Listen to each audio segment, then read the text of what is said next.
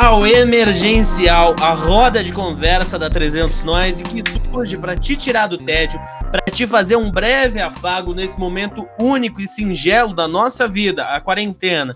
Mas a gente vai continuar depois da quarentena, mesmo que ela dure três anos. Hoje é um dia muito especial, dia 24 de abril. O Brasil está no meio de um furacão, tá tudo pegando fogo, mas a gente continua do mesmo jeito. Um abraço para o juiz Sérgio Moro, um abraço para o presidente Jair Bolsonaro, que eu sei que é um grande ouvinte nosso. O meu nome é Yuri Ferreira. Eu sou o seu apresentador, o apresentador do Emergencial. Hoje a gente tem aquele cara que me acompanhou na última e na penúltima edição desse podcast, nosso querido amigo, nosso mesa fixa, Lucas Dardes. Como é que você tá? Salve, ouvinte aí do Emergencial. Tudo ótimo, Yuri, graças a Deus. Estamos aí nesse furacão, né? Todo mundo no Brasil. É aquilo de sempre, mano. Tamo aí pra trocar ideia, pra fazer um papo bom daquele jeito. Temos o nosso querido camarada, o apresentador do Tempo Quebrado, Guilherme Leria. Como é que você tá, querido? Salve, rapaziada. Tudo bem com vocês? Espero que vocês estejam bem aí na quarentena. Ouçam o Tempo Quebrado e os nossos outros podcasts. Valeu. Nós também temos outro amigo de longa data, o fundador da 300 Nós, que é a nossa casa, o poeta das noites, escritor, comunicólogo, Felipe Ripper. Como é que você tá? Oba, tudo bem? Bem? Boa noite aí para vocês, é um prazer estar aqui neste programa incrível. Eu acompanho todos os programas de vocês, sério, é muito bom. A gente tem um queridíssimo convidado, o Dudu, Dudu Rafael, um positivista, compositor do clássico álbum Contos Matinais de 2017 e mestrado, fazendo mestrado em Química e também um músico de altíssima qualidade. Como é que você tá, Dudu? É um prazer te receber. Boa noite, Yuri. Boa noite a todos. Saudações aí. É um prazer estar aqui, uma honra ter sido convidado. Espero que o papo seja muito bom. Certamente será, com essas mentes pensantes e pulsantes. Antes da gente começar tudo, eu queria lembrar você, meu querido ouvinte, ouça o martelão do nosso querido amigo Davi, ouça o Tempo Quebrado do meu querido amigo Leria, que está aqui com a gente, siga a 300 Noise nas redes sociais, você vai ganhar um conteúdo de muita qualidade. Não se esqueça, conteúdo de altíssima qualidade produzido por nós, de maneira independente. Não se esqueça, aqui não tem nenhum patrocinador ainda. Então a gente está no aguardo de um patrocinador. Por favor, tô precisando de dinheiro. E a gente começa com o nosso primeiro quadro. A gente deu uma mudadinha aqui no formato. A gente vai falar de umas notícias mais tranquilas para aquecer os nossos convidados antes, antes da gente entrar naquele papo, cabeça, blá blá blá blá. Mas é, eu queria fazer uma primeira notícia que pode parecer óbvia, mas nem é tanto. Mas é o Netflix cresceu mais do que o dobro do que ele esperava durante a pandemia. A galera não sai da frente do computador, do celular, da televisão vocês estão assistindo muita coisa? Vou falar pra você que eu tô, tô vendo bastante coisa, escutando também, principalmente, mas do Netflix, então, essa semana, é, segunda-feira, começou a sair o documentário The Last Dance, que vai contar sobre é, a última temporada do Chicago Bulls do Michael Jordan. Então, o Netflix acho que tá apostando demais nessas séries documentais. Eu, no, no emergencial da semana passada, eu recomendei é, um, uma dessas séries documentário da Netflix sobre brinquedos, sobre a indústria dos brinquedos. Então, assim, consumindo muito, para mim não é nem um pouco é, surpreso dessa notícia, assim. A tendência é até ficar maior do que já tá, né? Então, eu, na real, eu sou adepto da pirataria, então, infelizmente, pra Netflix aí eu não tô consumindo eles, eu consumo outra forma de, de conteúdo. Mas eu assisti uma série muito boa, eu acho que assim, o streaming como um todo vai crescer, né, nessa época, não só a Netflix, o Jeff Bezos, né, o dono da Amazon Prime aí também tá embolsando uma graninha gostosa aí, espero que ele, enfim, curta muito essa grana aí. Mas a, a brisa é que eu assisti uma série muito boa que era aquela do Hunters, que apesar de ser do Jeff Bezos, né, é uma série sobre matar nazista. E é bem da hora, recomendo aí pra galera, quem quiser assistir. De preferência na pirataria também. É isso. Eu não assisto muito Netflix, na verdade não assisto quase nada. Eu gosto de assistir mais animes. Mas eu, eu me impressionei, na verdade, com essa notícia, porque é, eu tinha uma sensação de que a Netflix e todos os outros serviços de streaming iam dividir muito o público, porque tem surgido cada vez mais. Aí tem o da Disney agora, né? Tem o Amazon Prime, tem outros. E me surpreendeu de ter crescido tanto assim. Eu esperava que o pessoal, com tantos serviços de streaming dividindo é, as coisas que passam, ia voltar mais pra, pra, pra pirataria mesmo. Mas pelo jeito eles estão crescendo bastante ainda. Tu, onde você assiste os seus animes? Conta pra gente. Então, eu uso um site que eu baixo o torrent. E tem um outro site também que. Na, na verdade, eu faço assim. Um, um site ele é, passa online, assim como se fosse um YouTube de animes. Aí eu vou lá, começo um anime novo, assisto um episódio, vejo se eu gosto. Se eu gosto, eu baixo no torrent em qualidade boa. E daí eu assisto. Show de bola. Felipe Ripper. É, eu não sou muito um grande usuário da Netflix, sim. É, embora eu tenha uma conta, eu não uso ela e eu né, transfiro isso para as outras pessoas que estão aqui no grupo, que são as grandes usuárias da minha conta Netflix. Espero que vocês estejam aproveitando aí, viu? Eu agradeço muito. Eu também agradeço, sou um usuário e adorei que vocês confessaram serem grandes consumidores de pirataria. Eu espero que o juiz Sérgio Moro é, não esteja ouvindo a gente, nos denuncie para a Polícia Federal, que vai ser sempre independente sobre o comando do presidente Jair Bolsonaro. Eu vou agora citar uma notícia que muito me surpreendeu, não só pela, pelo caráter inusitado dela, mas também é, pela linguagem utilizada pelo seu protagonista. O protagonista, no caso, é um ator, um ator de uma, de uma categoria de filmes bastante controversa, é, o ator Kid Bengala, conhecido por seu grande pênis, é, ele anunciou uma carreira no rap e afirmou que, aspas, vai fazer trap. Comentários? Ah, mano, eu acho isso daí, sei lá, velho. As pessoas têm que se reinventar mesmo, né? O, o Frota optou pela carreira política, o Kid Bengala pela carreira artística, tá ligado? A gente tem que respeitar a, a decisão das pessoas. Ah, vou falar que eu, eu gostei da, da frase dele quando ele disse que ele vai fundo nessa carreira, doa quem doer. Então, acho que assim, conteúdo lírico vai ter. Então, não sei se isso vai rolar mesmo, mas torcendo para que ele se lance mesmo. Eu, assim, eu, eu sou muito fã que ele esteja se mantendo fora da indústria pornográfica, porque, sinceramente, aí, pelo menos no trap, ele não tá contribuindo com nada muito desagradável, a não ser nossos ouvidos. Olha, depois daquele daquela propaganda do Luan Santana virando metaleiro, eu perdi a credibilidade para acreditar nesse tipo de coisa. Então eu vou esperar para ver. Embalando nesse, nesse, nesse momento gostoso que a gente tá falando sobre o nosso querido ator Kid Bengala, a gente vai entrar num, num novo tema, um novo quadro do programa, chama O Pequeno Debate. E o pequeno debate dessa semana vai se tratar sobre métricas de qualidade para música. A gente puxa todo esse debate, uma sugestão do nosso querido amigo Lucas, é, tendo em vista que depois de 10 anos, a gente citou isso no último emergencial, a Pitchfork deu uma nota 10 para um disco. Isso não acontecia desde 2010 com o disco My Beautiful Dark Twisted Fantasy do Kanye West. E, enfim, depois o debate se alongou porque o Anthony Fantano, o The Needle Drop, é, deu uma nota 7, foi bastante criticado pela nota que ele deu para o disco, foi baixa aparentemente, mas o debate não começa por aí. Na verdade, a gente quer falar sobre como é possível avaliar música em nota. Qual que é a motivação para alguém fazer isso? Porque uma, uma pessoa seria tão cruel a ponto de dar uma nota para uma coisa que é tão subjetiva como a arte. Eu pareço estar tá enviesando o debate, mas logo depois vou dar meu ponto. Mas não quero começar falando, eu quero que você, Lucas Dádios, que começou o debate, se pronuncie. Tá certo. Então, ó, antes de falar qualquer coisa, eu queria deixar claro que não sou contra dar notas, é, avaliar usando números, é, trabalhos artísticos, seja filme, é, seja música, o que, o que quer que seja. Porque eu acho que essa, isso tá meio que inerente assim à nossa forma de consumo. A gente às vezes não quer perder tempo consumindo, por exemplo, um filme bosta, tá ligado?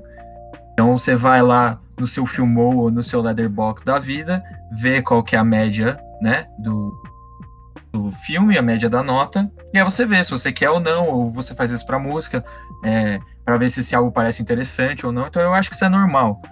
Mas o meu maior problema em si é, como você já falou, e acho que isso também não é novidade para ninguém, de que arte é um negócio que é subjetivo. É difícil a gente é, quantificar isso.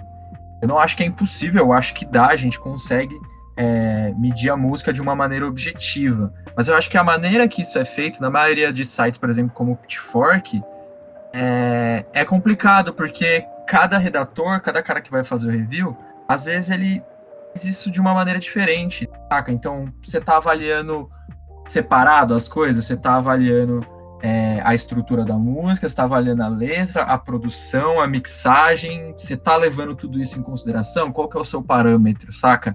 Eu acho que não existe um método certo, eu também não acho que devia existir, mas tudo isso acaba virando um, meio que uma bagunça, assim, e aí as notas, é, elas acabam meio que tornando meio que um tanto faz no final das contas, pelo menos para mim eu enxergo um pouco dessa maneira.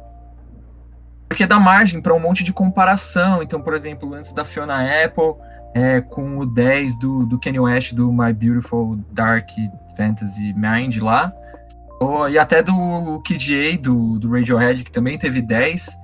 Então são trabalhos que é diferentes, mas aí você fica, pô, mas os três são 10, os três álbuns eles são, tipo, perfeitos. Como. A que ponto que a gente quer chegar com isso, tá ligado?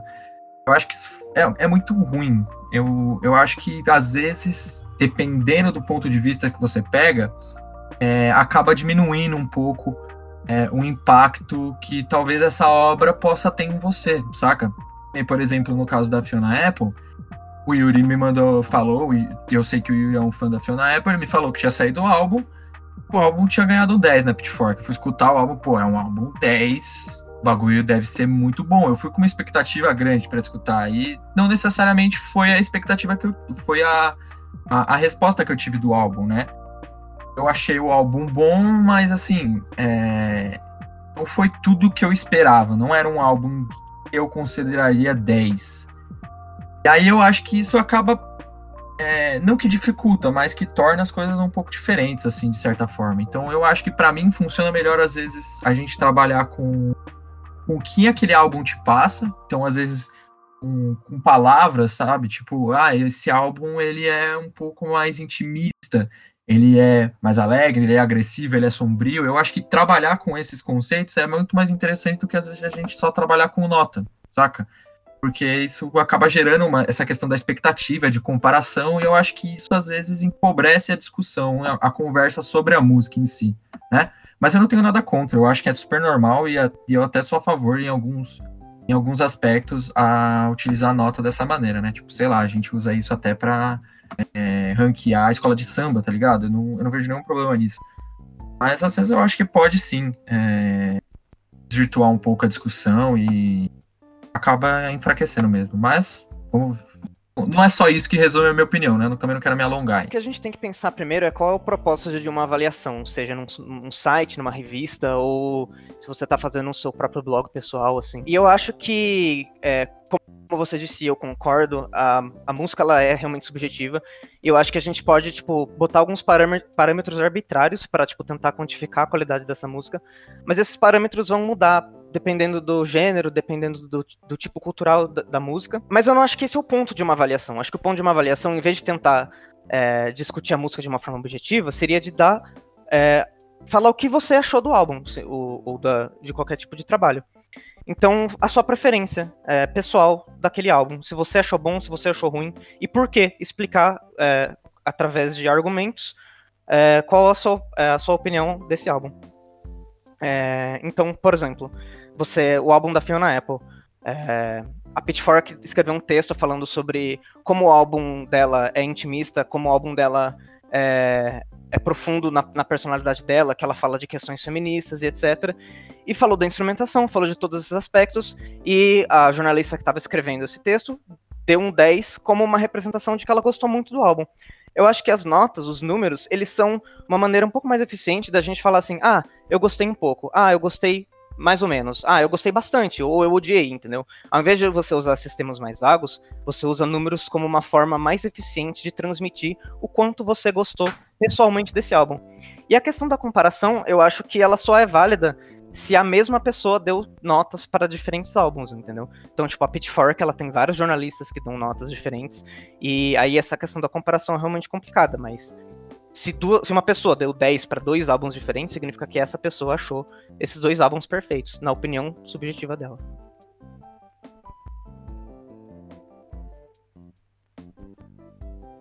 Então, eu concordo. Acho que a gente chegou aqui num ponto de concordância, tá ligado? As notas, elas podem ser uma boa forma de, sei lá, é, quase como uma metáfora, tá ligado? Do que você tá sentindo com relação ao álbum, tá ligado? Ela não vai escrever diretamente o que ele tá falando, mas indiretamente vai indicar o quanto você gostou ou não gostou do álbum. O problema para mim é tipo, principalmente duas coisas, né? A forma com que a galera lida com esse, com essa, com esse ponto. Então, assim, eu concordo com o que o Dardes falou. Eu não sou contra discutir música. Eu acho que, tipo, dá nota ou não dá nota. No fundo, no fundo, tanto faz, desde que o debate sobre a música, o álbum, o material cultural, enfim, seja, tipo, legal, entende? Mas eu vejo que, às vezes, tentar quantificar é, acaba, de novo, né?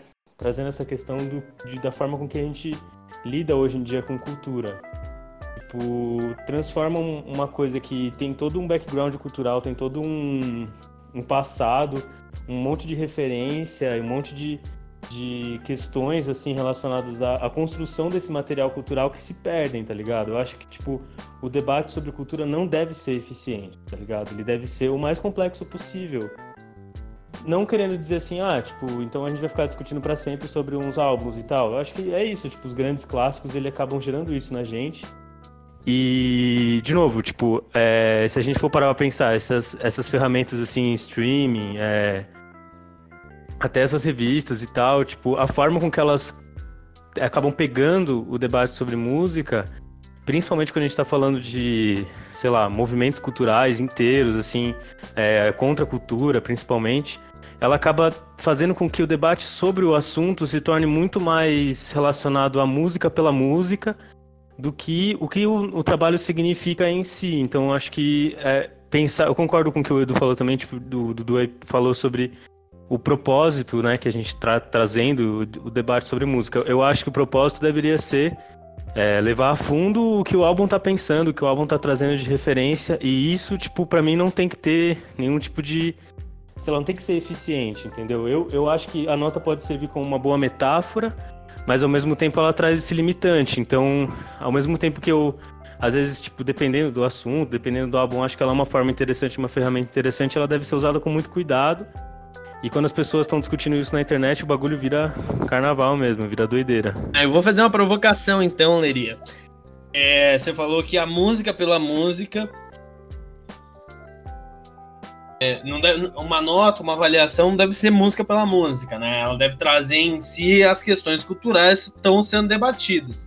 Mas julgo eu que um crítico de arte, inclusive é, dos, que, dos que a gente tem bastante conhecidos aí na mídia, é, essas pessoas elas vão tratar dessa dinâmica. A maneira como a música reflete o seu tempo, reflete sua cultura, reflete seu espaço, é objetiva. É uma, é uma questão que pode ser qualificada. E se você avaliar a música pela música, você vai chegar nesses pontos, não vai? Assim, de novo, ela não é objetiva, né? Ela é objetiva e subjetiva ao mesmo tempo. Tipo, quando você está falando do, do, impacto cultural que ela tem, ela vai ser mais objetiva, vai dizer respeito a um grupo de pessoas, a, sei lá, um movimento social, etc. Mas quando a gente está falando do impacto né, subjetivo dela, fica um pouco mais complexo. Enfim, é, eu não sei, eu, eu, eu acho que, de novo, ela pode ser usada como uma ferramenta e tal. Os críticos costumam usar ela porque isso é uma forma muito mais fácil de você vender a sua crítica, né? Tipo, de você falar, ó, a minha crítica, resumidamente, é esse parâmetro aqui. É, é 10, é 9, é 7, é 0, enfim. Tanto que o, o, o que o Anthony Fantano ele costuma ser mais criticado é justamente pela nota que ele dá, não pela review dele tá ligado? Não pelos, pelos pontos que ele trouxe. Tudo bem, e, e tipo, de novo, é, é, é um, um, argumento que eu trago assim que eu, eu, de novo, eu acho que o ponto dessas críticas e dessa forma que a galera, tipo, trata a cultura hoje em dia é de ser eficiente, sendo que é um assunto que, sei lá, quando a gente tá discutindo normalmente, não deveria ser tão eficiente. Então, tipo, essa metáfora de usar as notas e tal, ah, tal pessoa deu 10, tal pessoa deu tanto beleza, é uma forma de você, sabe, trazer um, uma opinião de uma forma um pouco mais sintética, mais organizada, mas para mim o ponto principal deveria ser o que o álbum, tá ligado, traz de enquanto referência. Por isso que é uma discussão mais longa. E eu não sei se eu sou tão, sei lá, fã dessa forma que a galera costuma organizar e fazer o debate sobre culturas. Bom, a, a Hillary, você está completamente certo. Eu tenho algumas opiniões aí para dar. Bom, é, quanto à parada de dar nota número, eu acho que nada mais é do que uma codificação, né? É uma codificação que a gente tem para diferenciar o ruim, o mais ou menos ruim, do mediano pro bom pro ótimo, assim. A, a grande divisão em cinco nichos de, de gosto, né? Pior ao melhor. E aí a gente espalha isso por números, né? Tanto que 5 geralmente para filmes, do 0 ao 10, em alguns casos nas reviews de música. E pô, quando você dá uma nota, nada mais é você tá colocando uma opinião sua dentro de um campo numérico que representa isso. Assim, quando as pessoas dão um 10, significa que pô, é, é um trabalho super ótimo. E quando as pessoas dão uma nota 3, ah, porra, eu achei uma merda, mas nem por isso eu vou dar um zero, porque, pô, já escutei coisa pior sabe? É, eu acho que não dá pra você fugir do número, de forma alguma, assim. E fala, não, vou, não vou pegar e colocar números, porque não, sabe, não, não quer limitar, né? Quando a partir do momento que você crava um número, você está 100% deixando claro a opinião imutável. Quando você faz uma review e elenca pontos positivos e negativos, você está deixando no meio termo e muito aberto a contrapontos, né? Ah, será que ele deu 10? Ah, ele não deu nota, mas enfim, podia ser um 7, podia ser um 8.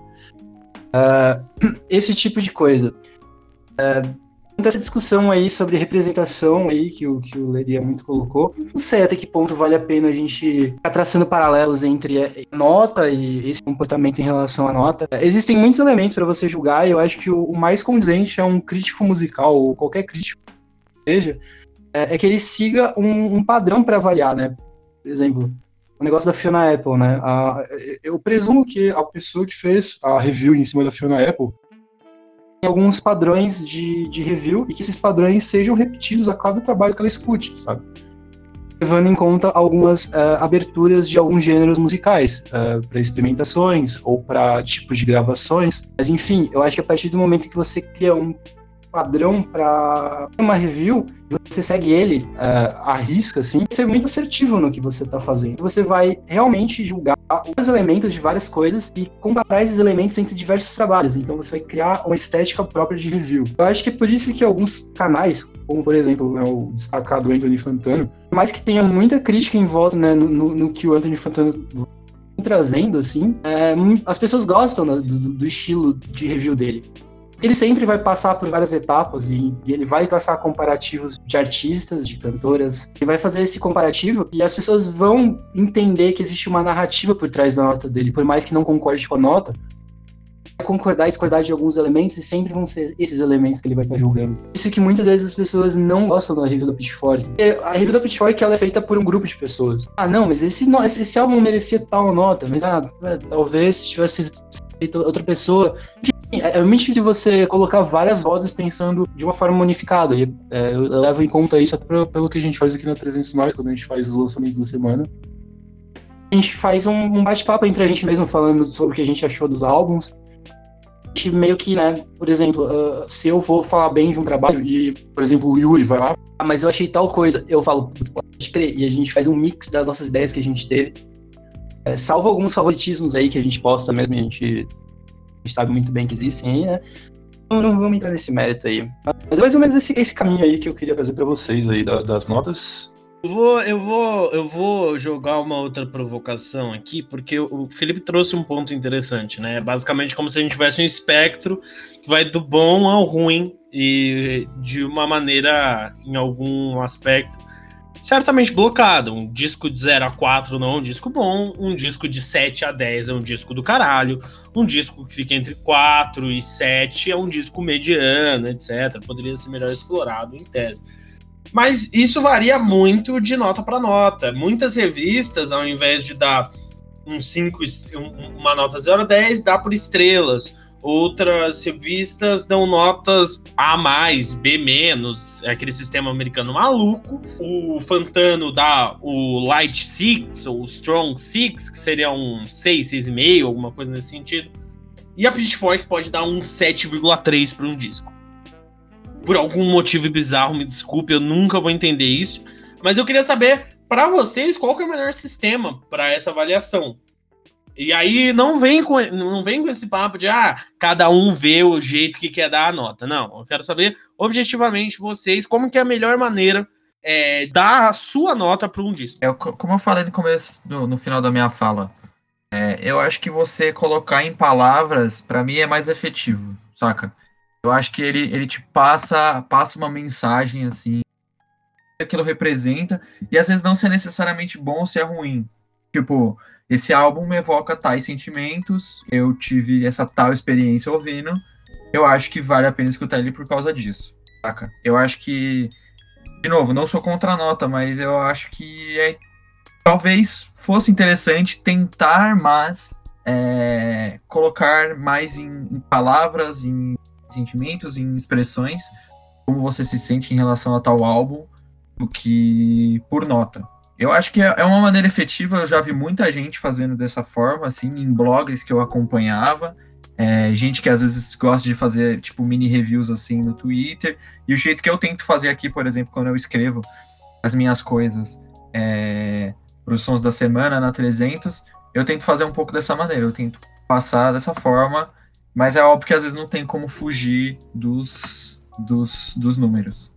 Mas eu tento evitar. Então, mais uma dúvida que eu tenho, por exemplo.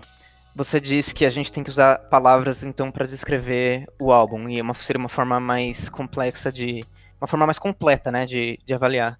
Mas, por exemplo, existem álbuns que me deixam felizes, mas que que um eu prefiro do que o outro, entendeu? Então existem álbuns ou artes no geral que me trazem uma sensação parecida, só que um deles foi feito de uma forma melhor ou de uma forma que condiz mais com o meu gosto pessoal do que outro, entendeu? Eu acho que é exatamente isso o que o número tenta quantificar, entendeu?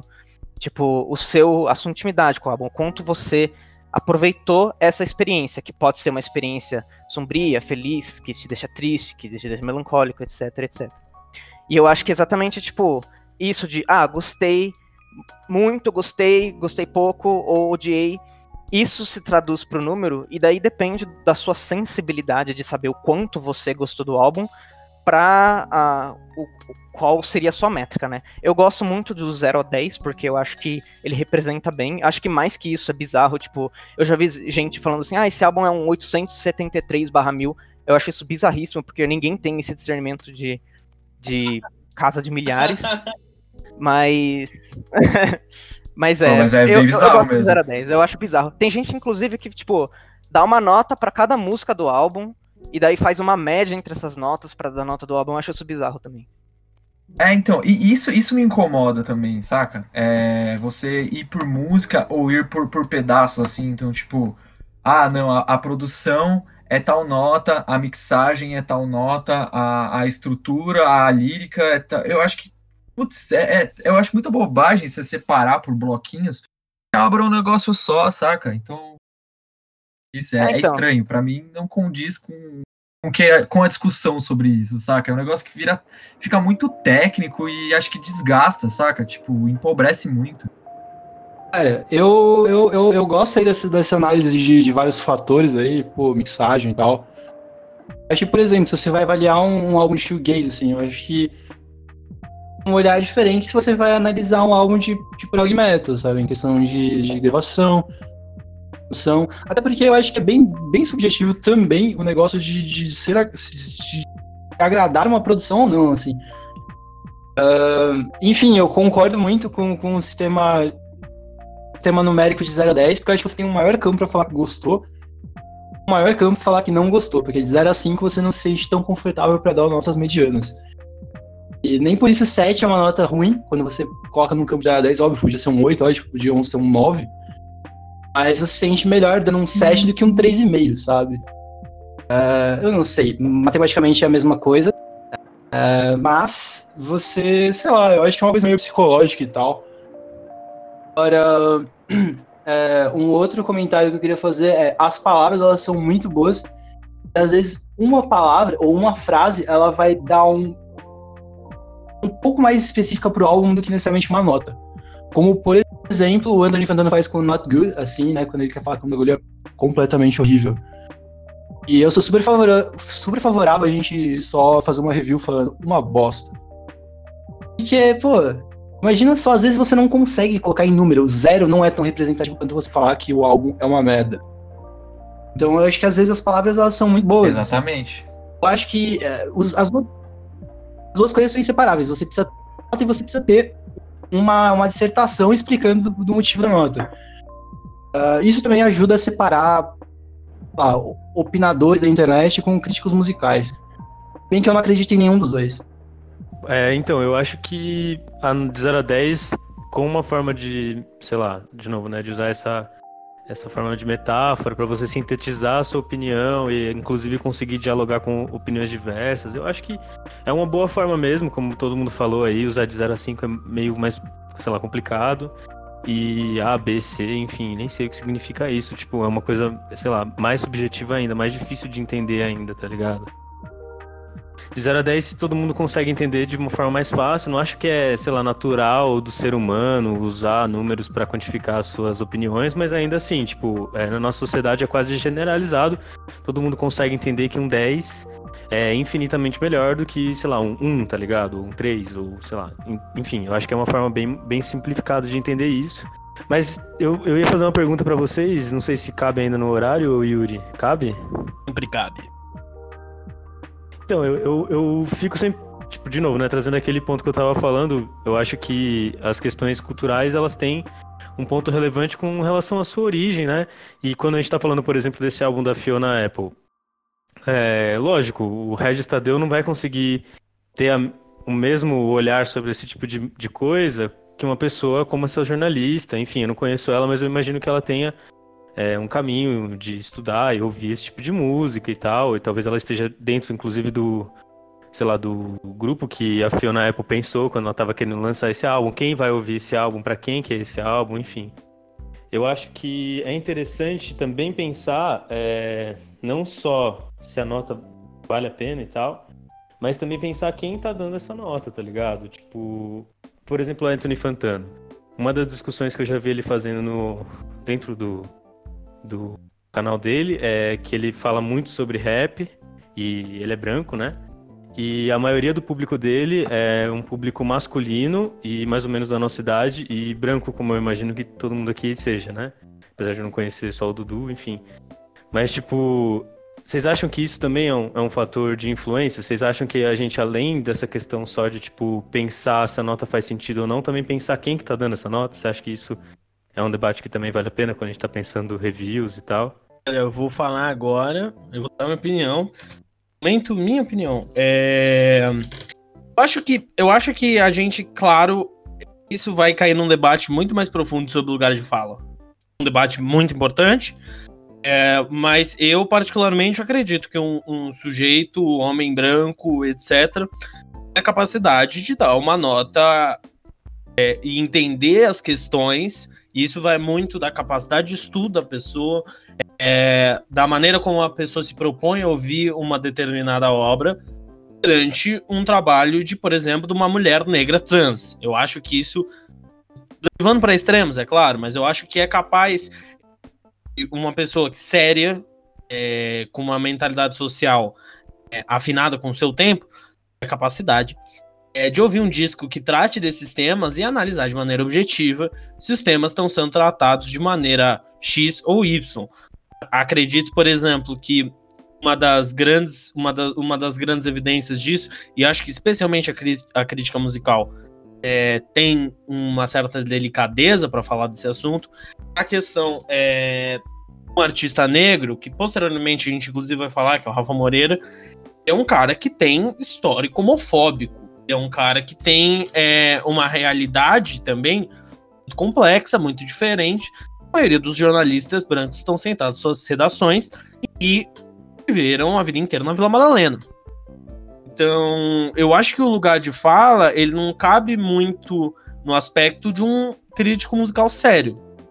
E está atentado às questões sociais estão sendo expostas nesse, nesse trabalho. Acho, na verdade, é possível analisar sim de maneira objetiva essas questões sociais. Não maneira objetiva aqui, mas digo, por exemplo, maneira como que você vai abordar liricamente a questão ou como a sonoridade vai trabalhar, a produção musical vai trabalhar, um, um instrumental vai trabalhar para trazer certas dinâmicas, para trazer certas realidades, para trazer certas é, questões, problemas sociais. Isso sim pode ser avaliado de uma maneira qualitativa. Eu, por exemplo, é, entendo, vamos supor, como critiquei anteriormente, acredito no primeiro emergencial, disco do Jonga é um disco que eu não gosto, mas eu entendo as dinâmicas que estão sendo tratadas ali. Um disco que eu, particularmente, é, na minha visão, acredito que poderia ter uma produção musical melhor. Reduz a qualidade das letras. Acho que nesse aspecto você pode traçar essas a complexidade de uma crítica, é, você pode se colocar, mesmo sendo um homem branco, em questões objetivas. Não, eu perguntei se é, a questão da nota também não entraria como um fator para discutir se a nota é válida ou não, seria é, quem que dá ela, né? Tipo, pensando não só esse negócio do local de fala que o Yuri falou, mas tipo, é, eu, eu, talvez colocasse. Porque local de fala só diz respeito, se a gente for pensar, essa questão mais identitária. Eu ia pensar até uma questão, tipo, sei lá, uma pessoa que é do rap falando sobre rap é diferente de uma pessoa, sei lá, do rock falando sobre rap, tá ligado? Enfim, é tipo pensar se quem dá a nota também não influencia se a nota pode ser levada em consideração ou não, esse tipo de debate. Eu acho que, mano, é, neutralidade não existe, saca? Então a pessoa que tá dando essa nota, ela vai estar tá sempre influenciando, ela vai estar tá sempre puxando pro lado dela, saca? Você sempre vai estar tá sendo influenciado de alguma forma. Então, e, essa, e isso vai refletir na maneira como você interpreta tal obra de arte, tá ligado? E é o negócio que vocês levantaram já também, né? O, qual que é o repertório que essa pessoa tem, saca? Tipo, o que, que ela já consumiu que permite ela traçar alguns paralelos com isso? O, o, o, pelo que ela já leu, o que, que ela consumiu, ela pensa sobre determinados assuntos, durante toda a trajetória dela, vai influenciar em como ela vai enxergar é, tal obra. Então, eu acho que sim, isso é, e é uma discussão que eu acho que é até importante que a gente tem que fazer mesmo, é o quanto, tipo, é, a, essa nota, essa review, está sendo influenciada pelo background dessa pessoa. Saca? Até, até que ponto isso vai? Tipo, porque isso é algo que eu acho que a crítica, e aí o, o Yuri que me perdoe, o jornalismo também tenta passar essa, essa muitas vezes, não tô falando que é todo mundo, tenta passar essa, essa ideia de neutralidade, que é um negócio que não existe. Isso aí é, é um negócio que se tenta disfarçar, tenta passar que existe uma neutralidade quando se faz essa crítica, né? E eu, e eu sinto que muitos críticos, principalmente de música e cinema, tentam fazer e passar essa, essa, essa imagem de que estão sendo neutros, quando na realidade essa neutralidade não existe, você sempre vai puxar é, pro seu lado. Então, assim, que nem a questão da Pitchfork, eu sinto que a, a Pitchfork ela tem um passo a mais para gostar dos trabalhos do Kanye West. Né? Ela já tem um histórico de dar sempre nota boa para os álbuns do Kanye West e também pro da Fiona Apple. Né? Isso já até se tornou um meme, já é um negócio que é recorrente. As pessoas estão sempre brincando em relação a isso.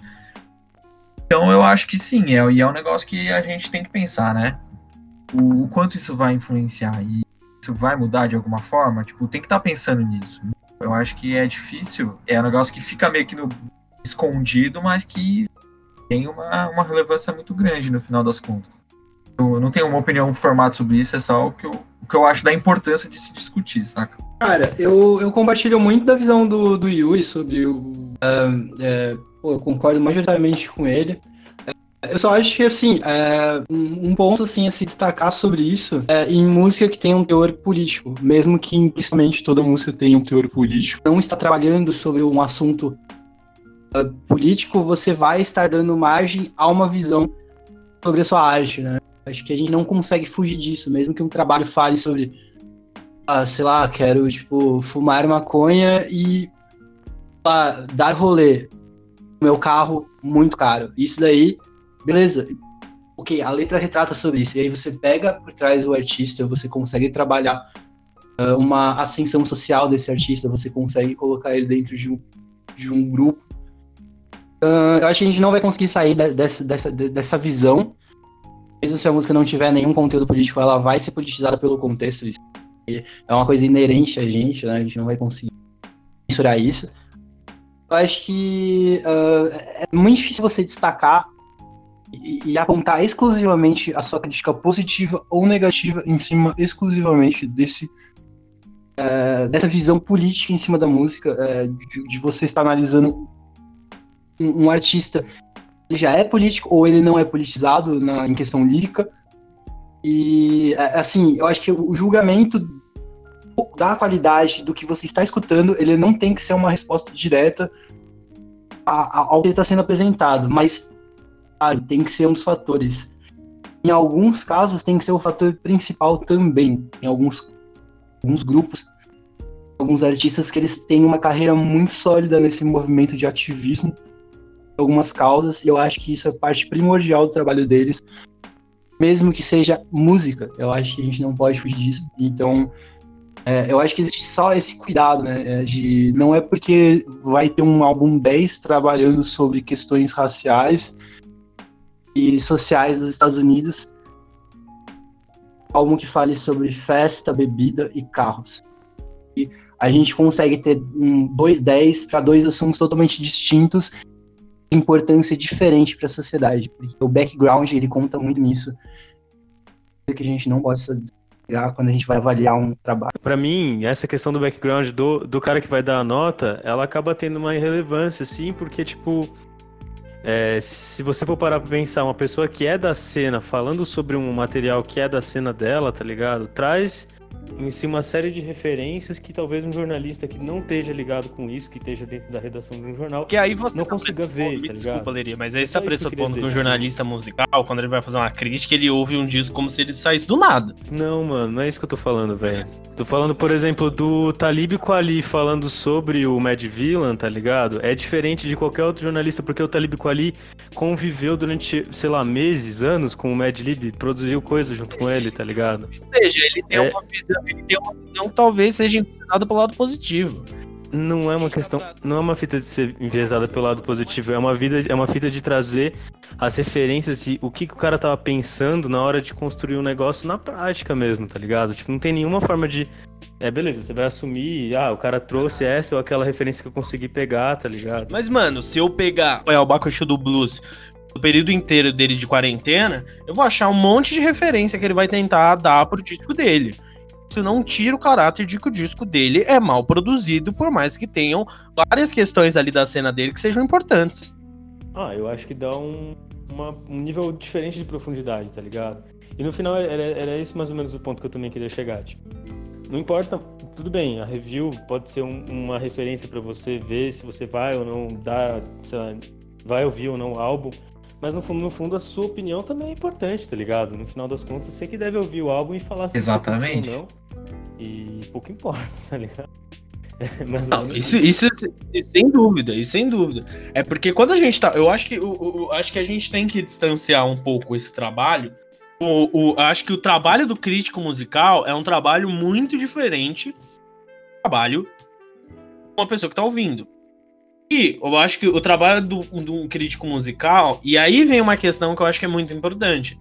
Assim, beleza que o cara pode ter um monte de referência, beleza que ele vai, o artista vai ter o seu ar, o arcabouço referencial dele. Maneira como ele vai traduzir isso é outros 500. O público não tá do lado desse cara o dia inteiro pra saber como ele tá pensando. A qualidade do disco dele vai vir da maneira como ele conseguir transmitir isso. Maneira como ele argumenta musicalmente, a maneira como ele argumenta produção, no instrumento, na letra, como ele vai tratar as referências, as vivências ou as ideias que ele tem. Isso, a maneira como ele comunica, pode ser julgada de maneira subjetiva em certo aspecto, mas em muitos, muitos, é, muitos casos é objetiva. É, a gente consegue traçar paralelos discos que conseguiram fazer isso de uma maneira sensacional. É, é um negócio que eu falo. Por exemplo, o Racionais, em Sobrevivendo no Inferno, objetivamente conseguiu transformar uma realidade é, periférica brasileira, compartilhada por muitos, muito refinada.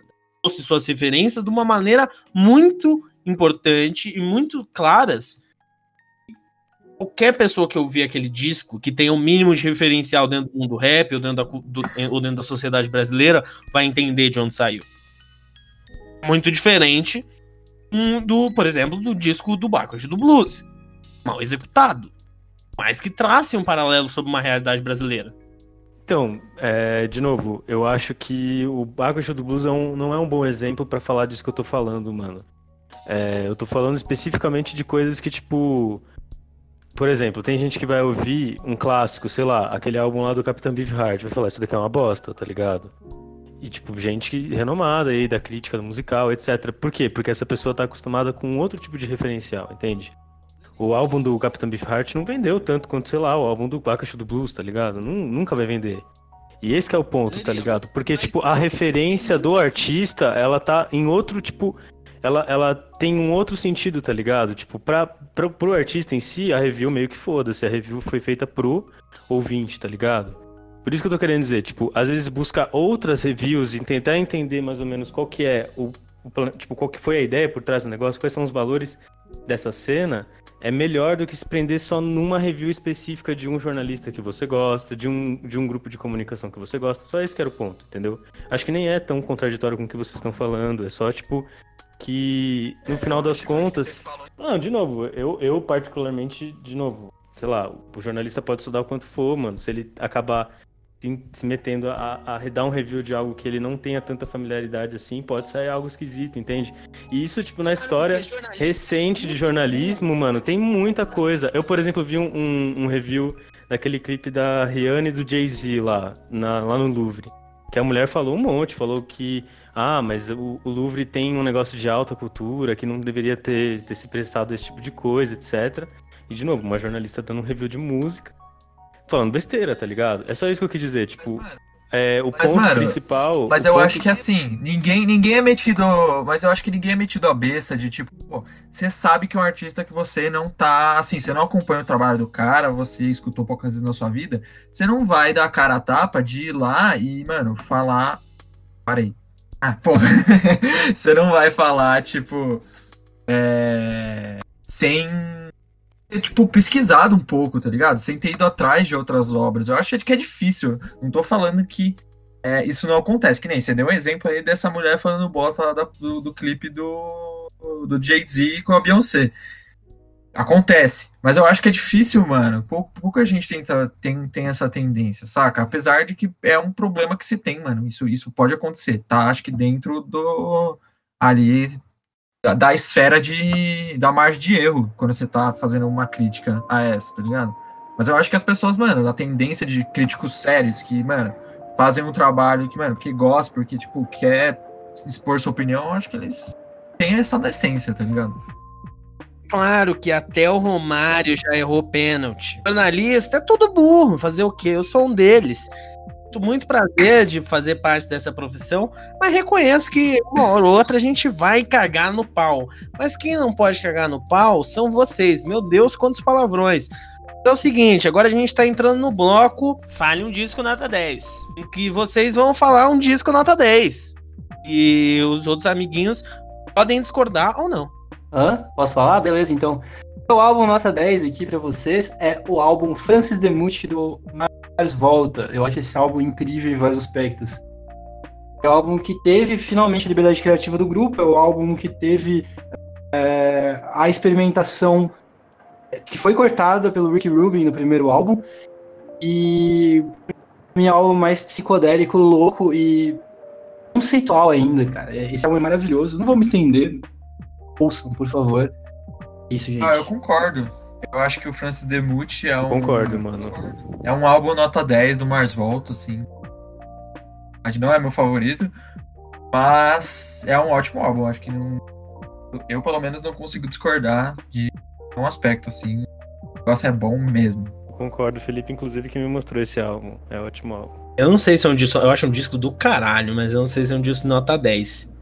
Dudu, meu amigo, Diga. Disco nota 10. Cara, eu tenho vários, né? Mas eu acho que eu escolhi um para trazer aqui que eu acho que o que eu mais ouvi em quantidade de músicas, que é o Discovery do Daft Punk, álbum de 2001, que para mim não só é o melhor álbum de música eletrônica de todos os tempos, como um, provavelmente o meu álbum favorito de todos os tempos. É... Não sei dizer. Só acho espetacular, completamente genial. É isso. O que vocês acham desse disco? Perfeito. Eu também, assim, não consigo discordar também. Esse álbum é, assim, de cabo a rabo ele é perfeito mesmo. E ele é baita revolucionário, né? Tipo... É. E veio, acho que no momento, né? Esse é o disco que tem anime? É, sim, o clipe. O clipe do disco é um anime. Eu não conheço o álbum, tô baixando agora, inclusive, pra ouvir, mano. É, nunca ouviu o Discover, mano? Conhece? Não, você conhece Harder, Better, Faster, Stronger. É, esse é o melhor álbum, né? Tipo, É, tipo, os hits eu ouvi e sinceramente eu acho muito bom mesmo, assim. É uma, é um, uma das poucas coisas do Daft Punk que eu consigo reconhecer que, tipo, é provavelmente nota 10 mesmo, mas não conheço o álbum, vou ouvir.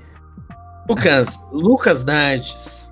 Eu, ó, eu vou falar, mas eu vou, eu vou falar, mas eu também vou fazer um jabá pra semana que vem. E o álbum que eu vou trazer é, é de uma banda de hardcore que chama Defeater. E o álbum chama Empty Days and Sleepless Nights. É um álbum que ele é todo conceitual. A banda em si, ela, ela, a ideia da banda é contar uma grande longa história. Então cada álbum é uma perspectiva, é uma parte dessa história, né? E esse álbum em si conta sobre a perspectiva do irmão mais velho dentro de um trauma familiar, numa família que tem um pai abusivo, uma mãe que é viciada em heroína, né? E aí, putz, o álbum ele é muito da hora, ele evoca muito sentimento, porque ele tem uma lírica muito da hora, ele te faz entrar dentro dessa história, porque é o cara contando e é o cara gritando e passando toda essa paixão, tipo, de uma situação que é um drama familiar trágico, é muito da hora. É, a gente vai soltar um texto sobre esse álbum semana que vem no Medium da 300 Nós. A gente vai soltar uma parte dele também no nosso Instagram. Então, se você quer saber sobre como é a, a história por trás desse álbum, tudo que acontece, tudo que envolve durante a composição, você não perca, porque esse álbum é finíssimo, é muito bom. É um dos álbuns que eu mais escutei na minha vida e eu choro toda vez que eu escuto as últimas quatro músicas. Aqui tem jabá, aqui tem jabá sempre. Agora só falta você, querido amigo Guilherme Leria. Ah, voltou. Ah, eu, tava, eu, eu achei que eu tava com, com o microfone aberto, desculpa. Eu vou. Vou falar o, o Los Hermanos de 90. Não, tô zoando. É o. é o Hurt Mode, o mestro da banda Hurt Mode, banda brasileira de, de post rock. Pra mim é um álbum 10, tanto com relação à arte, que é da capa é maravilhosa, enfim. É, a arte que tá envolvida nesse álbum como um todo, a arte visual, como também a disposição dos artistas nele, tipo, as experimentações, os ritmos, tudo. Pra mim é um álbum maravilhoso, vale a pena conferir essa banda. E é isso. Não sei o que vocês acham desse, desse álbum. Eu vou criar um, um, um negócio aqui da minha cabeça. Um disco nota zero. Mano, eu pensei, mas assim, eu não pensei em um álbum específico. Eu pensei na discografia de uma banda, pode ser? A discografia do Imagine Dragons, mano. Qualquer coisa que esses caras lançar pra mim, mano, vai ser sempre a coisa mais plástica, horrenda, útil e rasa que eu escuto, tá ligado? É, é muito ruim mesmo. Eu gosto do, do Imagine Dragons.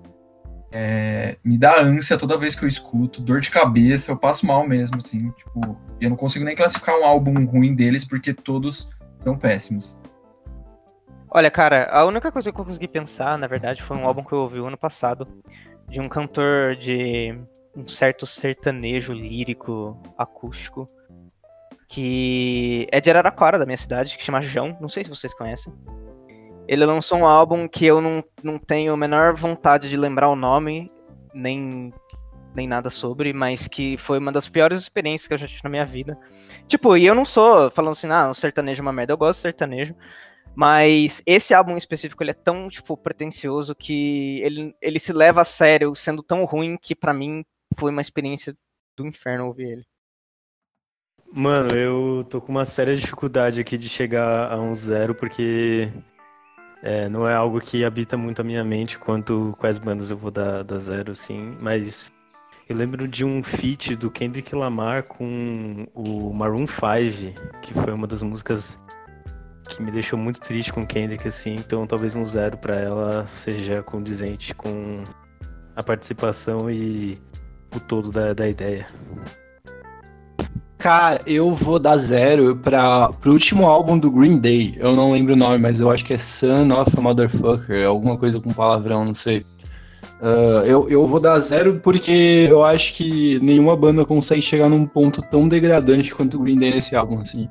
De lembrar que eles, ti- eles tiveram pontos bons na carreira, assim, pontos bem legais, e eles vieram descendo uma ladeira e eles simplesmente perfuraram o chão, chegaram no centro do mais intragável que eu posso elencar no meio musical. esse álbum aí. É horrível. Eu não dei a minha opinião do melhor disso, num disco, nota 10. Tem vários na minha cabeça. Vários, vários, vários, vários. Mas o meu disco, o disco que eu acho mais horroroso, chama-se The Spaghetti Incident. Eu tenho LP dessa pérola. É um disco de covers do Guns N' Roses, quando a banda já tava pra lá de Bagdá, no, no, na metade dos anos 90. Aquela decadência estética, moral, é, uma grande depravação foi aquele disco, mas não no lado positivo. Agora, meus caros amigos, eu cansei de discutir, mas não cansei dessas opiniões maravilhosas é, de vocês. Queria saber o que vocês acharam é, do, da nova iniciativa do Spotify, que é de que você pode dar dinheiro diretamente para os artistas que você gosta, o que vocês pensam, se o Spotify talvez deveria pensar em outras soluções, se essa é uma solução válida para a crise de coronavírus, o que vocês acreditam, pensam, quais são as suas inclinações nesse momento.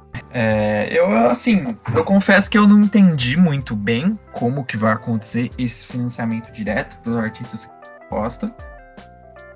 Mas eu acho que é, o Spotify tá, sei lá, me, meio que querendo fazer a boa nesse momento aí da, da pandemia e tentar passar uma imagem de, ah, somos uma empresa legal, olha que massa que a gente tá fazendo para os artistas, quando na realidade é, o que eu li por aí, e eu posso estar falando besteira, se eu tiver, alguém me corrige, por favor, de que na realidade o que é passado pelos artistas em streaming é muito menor é, em porcentagem do que o que vai mesmo para a empresa, saca? Então eu acho que é muito mais uma jogada de fazer a boa com o público e com as pessoas em geral do que de fato uma atitude puta que massa. Apesar de, sei lá, você pode até achar, não tenho nada contra. Posso, também acho interessante certo nível, mas é isso, saca? Então, não me, não me pareceu muito interessante assim a princípio. É, vários artistas reclamam, tipo, muito, inclusive é, os artistas, como por exemplo a Taylor Swift, não, não põem, ou pelo menos até um tempo atrás, não botavam a discografia deles no Spotify exatamente por conta desse abuso, né, que eles fazem com os artistas. É, artistas, óbvio, que têm a possibilidade, a possibilidade financeira de fazer isso. Mas é, eu acho que o Spotify tá realmente fazendo isso que você falou. Assim, Jogando a bomba pra galera. a né? responsabilidade né? de dar grana para os artistas para para quem tá ouvindo, ao invés deles como empresa, que deveriam estar tá fazendo isso, tem essa responsabilidade de estarem faltando com isso. Eu acho uma palhaçada isso aí. É isso aí. Eu acho que não existe um. É, mesmo que seja um financiamento né, direto para o artista, repasse direto para o artista, eu acho que existe um intermédio do Spotify, existe uma publicidade para o Spotify. E eu acho que existem formas mais orgânicas de você dar o dinheiro diretamente para o artista, sem depender dessa uh, duvidosa plataforma aí, né? Que por algumas vezes é boa, por outras vezes não. Em pagamento, claramente não. Mas, mas, mama, mais, é, eles são tão bonzinhos. Dão música para todo mundo. Está com o tempo corridíssimo aqui, meus amigos. Então eu vou cortar um dos temas. Eu peço uma rápida colaboração, um rápido comentário acerca do nosso querido amigo Snoop Dogg, que publicou um vídeo é, brisando aqui com os termos que o Mais Disso Que Amigos nos deu, ao som de clássico da nossa queridíssima Alcione, uma amiga, inclusive, do Guns N' Roses, do Axl Rose. É, o que, que vocês pensam desse fato. É, e, na verdade, uma pergunta também que todos vão ter que responder: quem vocês preferem, Snoop Dogg ou Alcione? Eu prefiro a Alcione, mano, mas eu acho que o Snoop Dogg ele tem um referencial muito bom e da hora que ele tava ouvindo Alcione. Da hora eu também, eu achei sensacional. Eu acho que o Snoop Dogg é uma pessoa muito da hora, assim. Eu curto ele muito como artista, pessoa pública, assim. É. E uh, entre o Snoop Dogg e Alcione, eu muito Alcione, então eu fico com o Snoop Dogg, mas não que um é melhor que o outro, eu até acho que eles são meio que yin yang, assim, um complementa o outro, tá ligado? Oh, seria muito bom um feat Alcione e Snoop Dogg, mano. Oh, o Snoop Dogg fez um feat com a Anitta, por que não fazer um com Alcione, tá Podia juntar os três, Alcione, Snoop Dogg e Guns N' Roses, mano. Eu acho esse cara sensacional. É, eu gosto muito tanto da música dele como da persona pública dele. Mas Alcione é uma artista da minha infância, muito nostálgica, então eu vou ter que ficar com ela pra questão de preferência. Eu, eu, eu gosto dos dois aí, viu? Eu, eu acho muito interessante toda essa interação, interação de artistas brasileiros com artistas gringos. E, pô, Alcione é uma grande celebridade para os gringos, aparentemente. É, eu acho que a, importância do Snoop Dogg estar ouvindo a Alcione é muito maior do que o Axel Rose estar tendo qualquer tipo de interação com a Alcione, mas é porque eu não gosto do Axel Rose, então eu fico com o, a grande dupla Snoop Oni. Eu vou fazer um jabazinho aqui para você que quer saber mais sobre a relação Axel Rose Alcione, ouça o martelão dessa semana, o Gringos Paga Pau é, que fala sobre a relação de alguns é, seres humanos de outros países do planeta interagindo com brasileiros. No geral, a gente vai para o último tema aqui. O Mano Brown fez 50 anos nesse ano, recebeu homenagens John Emicida, do Santos, do time de futebol, no caso, também do Lula, que postou uma foto em que era o Lula, o Mano Brown e, na versão original, o Chico Buarque. Mas o Lula resolveu cortar o Chico Buarque da foto e deixou a foto somente com estes dois seres humanos, Luiz Inácio Lula da Silva, nosso ex-presidente, e Nossa. Mano Brown. É, queria que vocês dessem um parabéns, um vai tomar no cu, quem for muito corajoso, pro nosso queridíssimo líder do Racionais. Na minha humilde opinião, o maior Santista depois do Pelé, tá ligado? Eu adoro ele, parabéns aí, Mano Brown, é nóis, caralho. Anos de vida aí pro Mano Brown. E de figura, mano. O rap, assim, eterno, tá ligado? Acho que todo mundo que a gente tem, assim, o Mano Brown, ele é um dos caras que, mano, continuam sendo relevantes, saca? É, e não, não tô falando do rap, tô falando de música em geral, tá ligado? Eu acho que ele ainda é uma voz ativa, é um cara que não produz tanto, mas quando produz é sempre peso de qualidade, sempre muito. Então, é um cara que a gente precisa, assim. Eu acho que é um cara que é essencial, que sempre tá, sempre tá tendo que produzir, mesmo que não com tanta frequência. Mas um, é difícil expressar o quanto o Mano Brown é importante pra música brasileira. Parabéns aí, caralho. Mano Brown, nós. Eu acho, que, eu acho que tudo foi falado aí já pela, pelos meus colegas de podcast. Parabéns, Mano Brown aí. Um, é, sempre assertivo, né? Diga-se de passagem. Até nas críticas ao próprio PT, né? Vamos aí para outro tema. Lembrar dele, lembrar dele descendo cacete naquela eleição de 2018, que foi uma loucura! Uma loucura tão grande, uma loucura que parece que não passa desde 2013. A gente vivendo nessa doideira, nessa esquizofrenia, nessa maluquice, nesse pagode esquizofrênico que é o Brasil.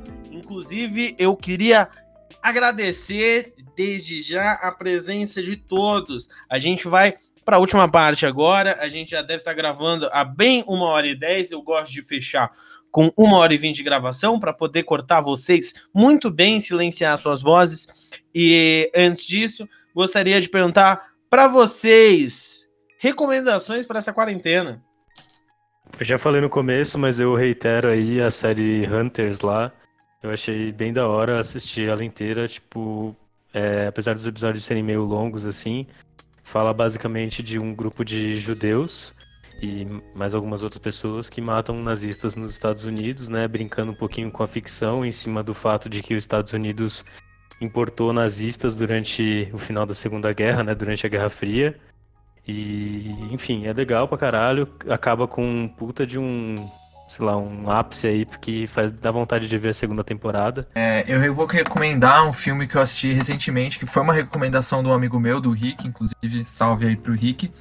É um filme que chama This is England, é, e ele vai contar um pouco sobre a história de um menino que entra num grupo de skinheads na Inglaterra, é, no meio do governo da Margaret Thatcher, da Guerra das Malvinas, e é interessante porque o filme ele retrata muito bem como o movimento dos skinheads foram sendo cooptados pelo, por outros movimentos de direitas e como foi se transformando é, nesse movimento neonazista que hoje em dia é o que tem a imagem dos skinheads, né? Então eu acho que é legal para quem não conhece muito sobre a cultura dos skinheads, entender qual que é a origem disso, que não é um movimento que tem origem é, neonazista, uma origem de extrema direita, e pelo contrário, é um movimento que começa na esquerda e começa nos subúrbios, na classe trabalhadora. É um filme que é muito legal, eu achei que retrata de uma forma muito interessante, então assistam filmaço para ver aí na quarentena. Bom, eu tenho duas recomendações para dar. A primeira vai ser de um anime que eu terminei de assistir bem recentemente, chama Serial Experiments Line. É um anime cyberpunk de 1998, então quando os computadores estavam começando a ser mais é, populares. E é sobre uma menina que ela ganha o poder de transitar entre o mundo real e o mundo virtual. E é um anime bem dark, bem pesado. Vale muito a pena assistir se você gosta desse tipo de temática. E minha outra recomendação é um disco é, para quem gosta de um jazz mais alternativo de hoje em dia, é uma banda que chama Shabaka and the Ancestors, um disco que chama We Are Sent Here by History, desse ano. É um jazz é, com influências bastante africanas e tem uma percussão bem legal e eu gostei pra caramba dos meus discos favoritos do ano até agora. É isso, essas duas recomendações. Esse álbum é bom demais, hein? Na moral, escutei também. É bom demais mesmo, mano. Passa um dos É melhores do ano. Eu vou deixar aí uma recomendação para vocês de um, ah, de um texto aí. Na verdade, é um compilado de textos sobre a pandemia e que traz uma série de análises aí. ah, salva a memória, ninguém recomendou ainda, que é a sopa de Wuhan. Vocês podem achar com certa facilidade na internet esse texto. Ele tem, é, uma, é, como disse, já é um aglomerado de textos de diversos pensadores e filósofos e eu acho que é bem interessante aí, em especial, eu recomendo que vocês vejam um pouco a visão do filósofo sul-coreano Byung-Chul Han sobre o tema. Ah, tem um texto no É o País que fala um pouco sobre isso, eu acho. Um churran é foda. Foda pra um caralho. A gente tá chegando aqui no final desse podcast. Eu queria agradecer agora de verdade a presença de todos. Queria que meu amigo Lucas Dardes desse seu recado final e um tchau, tchau. Então vamos ficando por aí, moçada. Obrigado por ter acompanhado até aqui. Se você ouviu até aqui, você é uma pessoa com um coração muito bom. Então continue ouvindo, compartilha, mostra pra todo mundo, mostra pro cachorro, mostra pra mamãe, mostra pra tia. Ajuda nós e até semana que vem. Guilherme Leiria, seu tchau.